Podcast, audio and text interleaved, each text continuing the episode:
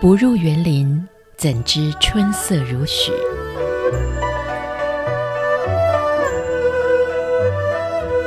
不只是昆曲 Podcast，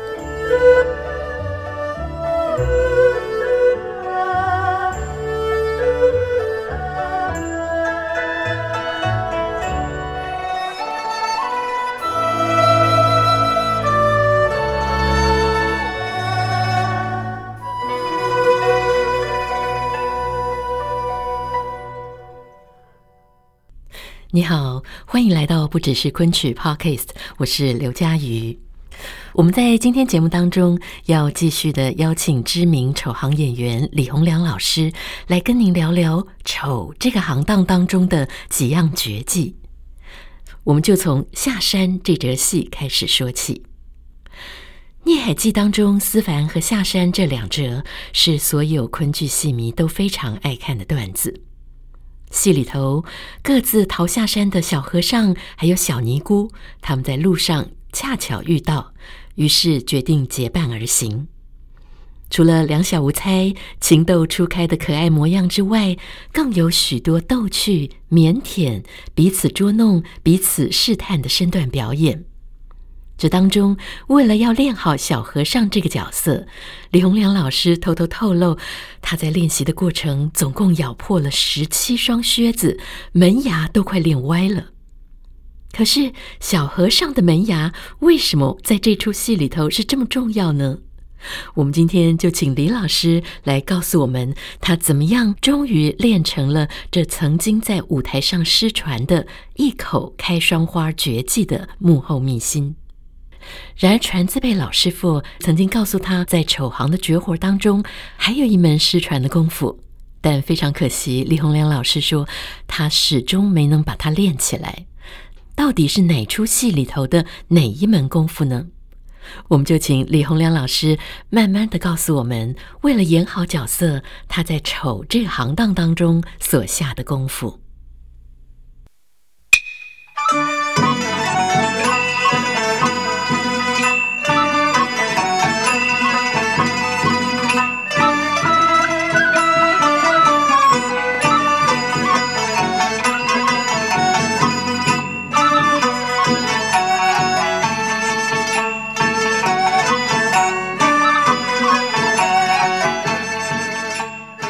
是，嗯大家好，佳玉好。那在这个昆丑的世界里头，其实有几出戏哦是非常非常重要，而且看这个丑到底功夫到不到家，就要看他这几个绝活儿。好像有一个是矮子功，对，还有一个是佛珠，佛珠功，佛珠功，对，还有一个是一靴子口的开一口花开双。花， 对对对这。到底是怎么样的戏？然后他又是怎么样厉害的功夫？呃，其实中国戏剧表演更多的它是有技艺，就是技艺嗯技术的呃艺术呈现。那么特别是中国的戏曲，它都是有很多是内在的感情情绪需要外化，嗯把它体现出来。啊，我的情绪你不能说我很愁，我很快乐，快乐怎么体现啊？对怎那么么表达这就是我们特有的表演的方法和手段。哦比如这个佛珠功，嗯，佛珠功其实就是我们的昆曲的丑角《孽海记》双下山，因为大家有一句话都知道，男怕夜奔，女怕思凡。是嗯，其实女思凡就是女的单下山。嗯，哎，接着下面就是男的单下山，然后两个人双双逃下去，又叫双下山。哦，所以就是小尼姑逃了，然后同对，时然后哦是和小和尚也逃了，逃到最后呢，两个人又路上碰碰碰在在一一起了，起就是双下一起逃下去，就叫双下山。双下山。对，那么呢，当小和尚一个人逃下去，他决定要偷偷的趁师傅师兄不在的时候要逃下去的时候，当他逃下去的时候，这个过程逃出去了，他的这种喜悦的心情，哇，开心很极兴了。奋，但是又有一些惶恐，又很紧张的这种心情，它怎么体现呢？你不能说光说，嗯对不对？那么对我们就是用技技术，和尚嘛，就是有佛珠，就是用这一串佛珠，在剪枝里面各种不同的转，哦你可以把它抛起来，再用你的头接住，啊，然后呢，更厉害的，如果你的老师教的很扎实，因为这些技艺是随着你自己的修为，你可以去不断的探探索，你可以甚至是可以用从头顶上到颈子上，然后再到脚上，在脚脖子上转了以后，你还可以转弯，然后再可以把这串转的佛珠把它贴起来，再用头接住接住，然后再可以在脖子上转的时候，可以高强度的翻身、翻身、翻身，大腿翻身接一串的叫串翻身，这都是很厉害的，这就是佛珠功。啊，所以是大家有一套一样的功夫，还是说要看每个人？对，因为演到双下山，每个人最后会逃下山去，就会耍佛珠，但是耍的程度、你的功夫嗯，哦各不尽相同，也就是你的修为、修为不你的同师了嗯承都有关系。哇，哎，那么比如像我们刚才说的矮子功，矮子功基本上都是不光是单单的一个武大郎，嗯，比如我们的安禄山体现的，安禄山也是哦矮子功，啊对，因为他也是一个，也是一个很矮的人嘛，哦哎，那么啊。可是他应该没有武大郎这么矮吧？呃我对们对对印对象对中武对大郎是因为最矮的。因为更出名的还是那个我们叫五十回，因为武松戏一共有十回，嗯，我们叫五十回。五十回当中最著名的这个武大郎，武大郎就是必须要靠矮子功来呈现。比如武大郎，他是生活当中他是个侏儒，是那我不能说我的表演者、演员，我我也是侏儒啊，对像那老不师这行样啊，对啊170，我几现公在一分米七四，你让我演一个那个那个一米以下的，那怎么办？那对必须人要蹲着。这所以你跟我生活当中的正正正常身高是不成比不一例样的，那么无形当中就成就了这个矮子功。对，所以您从头到尾在舞台上，您不能站起来，对呀你必须要蹲着。对呀、如果这这出戏，比如是游街，这出戏是二十二分钟，那你必须在舞台上二十二分钟。这个不是说你只蹲着不起来，嗯当中因为大家知道，呃，游街这出戏很有趣，因为武松自从在景阳冈。打死老虎以后，嗯那么县太爷要赏他，让他要佩戴红花，然后游街嗯三游日街，哦把这个死老虎扛在那身上，扛着，大家一起也也要看他。这个时候，这个武大郎一听说跟这个运哥有一一段戏，这段戏很有嗯趣，就是说啊，最后就打听到这个大户英雄，哎呀，大户英雄是谁呀、他最后知道了，说你不知道啊，这个打虎的英雄就是我的兄弟武二郎武松啊。嗯然后这个运哥就笑他了，你你不要瞎说八道了，你这么个武大郎叫这么矮千人伤不能抖，这么高这么威武的人，你这么矮这么胖，像个这个这个一个酒桶一样，这样怎么可 能呢？他就很气，嗯他说你别搞错啊，这个武松这个打老虎的本事都是我教的啊，哦这个不相信啊。怎么不不相信？那还不相信？不相信？我要让你相信，我就给你打给你看看。哦，所以武大郎自己对展了一番功夫，展示了他的拳脚功夫。其实呢，这个就是趣味，嗯他不是真的有功夫，但是这种不是真的功夫也是要靠你的矮子功来体现，要打一套、我们叫一套矮子拳。矮子拳对，矮子拳其实就是啊、比如降龙伏虎，我们嗯的这些、其实就把它小化，就是用。这个人家是都是打拳，都是站着的。你看是，嗯鲁智深也打拳，武松也打拳，他们对都有这个罗汉罗拳啊汉和什么拳？对是，但是我们就把它缩小版，所以你们要完全蹲着是打要这套完拳全要蹲着啊、叫缩手缩脚，缩手缩对，完全是在蹲着的，但是你的记忆不能露出破绽，你是蹲着的，因为通过的你的矮肚子，嗯，我们会做一个假的矮肚子，然后就是专门做裙子把自己对的裙子把它遮住，遮住嗯哎、这个时候你不能露出来，你是蹲着的，只有你演出完了以后，最后谢幕，嗯，这是我们的权利，你可以一转身站起来。谢幕的时候可以站起来谢对，，这是一个讨掌声的一个，因为差距太大了。是人家刚才看到的你，哦，原来一看你这么高啊，所以很厉害。哇！可是这矮子功应该很难练吧？因为你要缩手缩脚，还要能打拳，而且还要能打得很可爱、很好笑。对，应该讲充满着艰辛啊、这个里面不光要有师承，还要要有自己的这种坚持努力的这个信心。嗯，因为这个是确实是很苦的一门技艺。嗯，我相信金昆两道的仇都会练矮子功，但是真正靠矮子功吃饭的、靠矮子功出名的，我认为没有几个。为什么？因为嗯太苦太苦了，老师，您年轻的时候也练过吗？练的太多了。太多，啊、我我相信我在我在这个矮子宫上花费的心血、时间，包括努力，嗯，包括汗水也是很多的。嗯，啊、我的九零年，九一九九零年，我们江苏省的第二届青年演员大奖赛，我就是靠这个戏拿的奖。啊、因为我的师傅张继蝶老师，他是靠这个戏成名的。嗯，啊、其实矮子宫那些矮飞叫啊、矮虎跳啊，这些都是因人而异。更重要的是，不是快。第一步，就像你跑圆场要跑得特别快，要没有声音，要跟你像正常人一样跑得像一阵风，像水水上漂、草上飞都可以。哦但是他是蹲着走，蹲着对跑，完全要蹲着跑的。但是更重要的第二步，不是练快，而是练慢。哇，比这如个你的更难。控制力，比如我们有武生有骗这个月亮门，嗯，我们矮子功同样也有，那那么这个很难练的，所谓骗月亮门，就是脚要整个脚拿起来，就是要缩着腿，要高过你的眉毛，然后骗过去，再哦收弯到腿，旁边去。对那你蹲着，你怎么去对，这练就这是个矮脚子？功很难，啊、所以说这种昆曲的丑角的这种技艺啊，我认为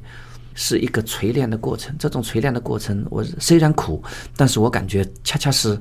成就了我现在这种知难而上的这种一种个性，因为确确确实实啊、很苦。你要说这嗯个矮子功不苦，我认为这个人是肯定没有没练有过好矮好子功练，因为练到抽筋是不稀奇的。这种腿部的最后酸麻的痉挛，你是不受你控制的。嗯呃，比如你一出游街，你是二十二分钟，嗯，啊、你要练到最后很厉害，一套矮子拳打完，你如果还能像正常的拔一个矮子踢，那在已经腿部基本上没没有有知觉了 知觉的情况下，你还可以这样呈现，那没有非凡的这种锤炼，基本上达不到。哎，所以刚才我们提到了两个很特殊的，一个佛珠功，一个是呃，矮子矮功子功包括是一口开双花，对，还有一个一口开双嗯花，这个也很特别。对，呃，其实这是一个刚才前面说到了，我们中国的戏啊，都是呃内在的情绪外化，嗯，这个就是《聂海记·双下山》当中一个特定的一个动作。所以那个是小和尚下山了，对他已经甩完佛珠了，对，甩甩腕复苏，他已经见到了他的那个也是逃下山来的小尼姑，哦两个而且人对，遇而且见两个人都说好了，我们双双就逃出去，我们做夫妻吧，啊，然后都同意了。然后要逃下山的时候呢，我们碰到了一一个要过一条小溪，嗯，那怎么办呢？那么小和尚说没事儿，我来背你过河，嗯，那他就把自己的朝方，我们穿的那双鞋鞋叫朝方，脱下来，就是小和尚是光着脚。背上背着小尼姑，嗯，那么这双鞋怎么办呢？那有有办法，就把它咬在嘴里。嗯哦那么呢，这个一个小尼姑小和尚也很有情趣。嗯，当背着小尼姑到了这个小河的当中的时候呢，小尼姑就跟他开玩笑啊！哎，你看有人来了，哎，就有人来这了个这么恐怖对吗，？这是台台词儿，嗯有人来了。那这个小和尚其实是小尼姑跟小和尚开玩笑的，是那么小和尚就感觉这是个很惊诧，他就感觉这是一个大逆不道的事情，给人家看到了，那还了得？就是这个一刹那的惊诧的表情，内在的情绪，就靠这个一双靴哦来体现出来。哦，靴子怎么样表达对呀他的内心的惊他讶？从嘴巴上用现在的通俗的话讲叫飞出去，其实我们叫甩出去。甩出去就是为了后面还有戏呀、你把靴子摔出去了，就要把它捡回来，是捡回来还要穿上去。那么怎么剪？这就是戏。本来这个戏过了河就没有戏了，就没有情趣了。那么中国的戏就是跟西方的戏不同，我们是以情趣见长，这些情趣是以一个一个小的包袱，呃我们的。它都是人来设计的，我们人为的设计的有情绪的、有情趣的这么一个环节。嗯，那么就是靠这个甩靴子。这种靴子，呃，分三种，一种是一次把两个靴子都摔到这个岸的右边，嗯哼，就是他听到有人来了，很惊讶，就把两个靴子甩一出去了一空缝儿，就是两个同时甩到这个岸的右边。嗯哼，人是在河的当中。嗯，第二层次是一边摔一个，第一个摔到左边，嗯，第二个摔到右的岸边，这是第二层次。第三层次才是绝技，叫一口开双花，就是一二三走，同时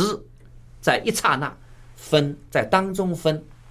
一边一个，这一就左一右，靴子左一右飞到，可是对他是一次甩出去，一而次且没有甩用出去手，没有只用手用就用嘴巴，嘴巴用牙齿。哇！对，这就是一口开双花，其实是，呃，失传了很长时间。这个绝技是失传的，失传了，失失传了，嗯应该起码有两到三代。其实这是我的老师，就是王世尧老师。哦，王世他尧，当时就是跟我说说洪良，嗯我们昆剧的丑角当中，聂海基双下山是有这么一个绝技的。哦你的功夫很好，你应该自己的多练练。嗯呃，我我也花了，真是花了花了几年功夫，慢慢的就把这个那个绝技给恢复了。嗯 可是这个绝技已经失传嗯了，所以您在练的时候，有人告诉您怎么样把它练出来对吗？，老师就告诉我，必须是一空缝儿，必须是同一个方向出去，但是嗯要绕在两边，这就是一个口传心授的这他么。只告诉你这一句对话，，然后其他就靠您还自己练他。教了我两个东西，我一个完成了，一个一口开开双花完成了，还有一个我练的，一直到我毕业我都没有练出来，现在就练不出来。什么呢？大家都知道。看了电影这个十五贯，嗯，以前不叫十五贯，以前叫传奇本叫《双雄梦》，哦双雄梦》双当雄中梦有一出戏也是的，叫《房楚测字》，这出戏还是有，就是这个清官邝宗，嗯，要去拿问杀人犯这个娄阿楚，就是我们嗯仇家演的对娄阿楚然后呢，他扮成一个测字的算命先生，来旁敲侧击来试探他。那么这个时候呢，娄阿楚手里面拿了一个求签的签筒，嗯，他也拿不住，心里面很害怕，想问问这个神能不能得到神的指示，我到底是吉凶祸福？嗯，哎，这个时候手里面拿着这个求签的签筒，那么这个时候呢，这个矿中有一句台词说到：“你偷的那家人的东西，那家人的名字是不是姓尤？尤那个尤二姐的尤尤，二姐的尤，那么呢，和这就是我们中国的文化的这个呃最最聪明的地方。这个油，老鼠是喜欢喝油的，啊，对，老喝油。鼠，那么对不是对？那个油和那个油文字不同，但是音音是同哦同的。这个赤子先生当时扮成这个主角这个矿中，扮成赤子先生，用这种话来套他。当这个楼阿主听到你赤子先生连这个姓我偷的那家人家的姓尤的名字都说串出出来来，了，他特别的害怕，害怕的同时是怎么呢？就是把这个铅筒往天上摔，摔的时候他是坐在这个长板凳上，一个倒毛翻一个跟斗，从这个凳子底下穿出去，穿出去的过程当中，那个铅筒正好在天空当中掉下来，要把它接住。哇，这个绝太技难了我吧？没有完成。哦，但是传说中是有这样的对绝技，我练了很长时间。哦，练了，也有次把次成功，哦但是来在舞台上穿了服装，哦，我我认为是，这绝对不是神话。我下的功夫还不够，就是说，因为最后我的大筋也断掉了，后来我就没有办法再继续练下去。所以说，我们沈坤现在有第五代的学生，啊、我正在寻觅我的今后的学生当中有没有这样的材料。如果如果有这样的材料，我一定要引导他去完成我们几代人都没有完成的、已经失传的像这样的绝技。这个梦想。哇，真的，我们听到这边啊，真是觉得又好想看到这样子的一个舞台上面的呈现，但是心中又真的是非常的佩服哦。你看，成为一个丑角，你在台下真的要花。多少的功夫，然后让我们看到在台上非常灿烂、非常厉害的这一刹 那。听说您那个一口开双花，曾经练的时候就咬破了十七双靴子。啊、因为当时你没有办法掌握住它的尺寸，因为现在我的学生，我教会我的学生，呃，现在可以大言不惭的说一下，除了我自己会一口开双花，现在其他会这个绝技的肯定是我的学生。哦，啊、因为如果我没有教，我估计他们都完不成，因为这是一个摸索的过程。比如这个靴，呃，怎么咬，要要翻边，翻边之后咬口，然后呢，那个出去的时候，因为上下的牙齿你是不可以控制的，但是嘴唇、上下的嘴唇是可以控制的，控制的出去的角度在哪里？如果因为这就是我慢慢的摸索出摸来索的出心来的一个得，规律。如果我跟我的学生一说，他马上可以掌握；如果他不说，我认为他刻苦的苦练，只要不间断的，他也他也开不会出花但是一定要有一个时间哦对，没有个几年你是下不出来了。那么是我当时，呃，咬坏的那个几双靴子就是就是一练个的时候时间吧。 对对对。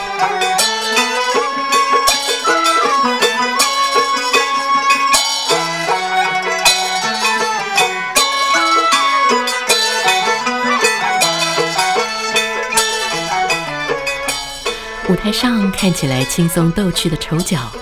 其实背后所下的功夫真是不简单呢、所以您下回看戏的时候，记得喽，我们的掌声除了要给男女主角之外，更别忘了昆曲当中除了生和旦的第三根顶梁柱，那就是丑行。这两期节目非常谢谢李洪良老师跟我们分享的许多幕后的练功秘辛。今天不只是昆曲 Podcast 就为您进行到这边，谢谢您的收听，我们下次节目再会喽，拜拜。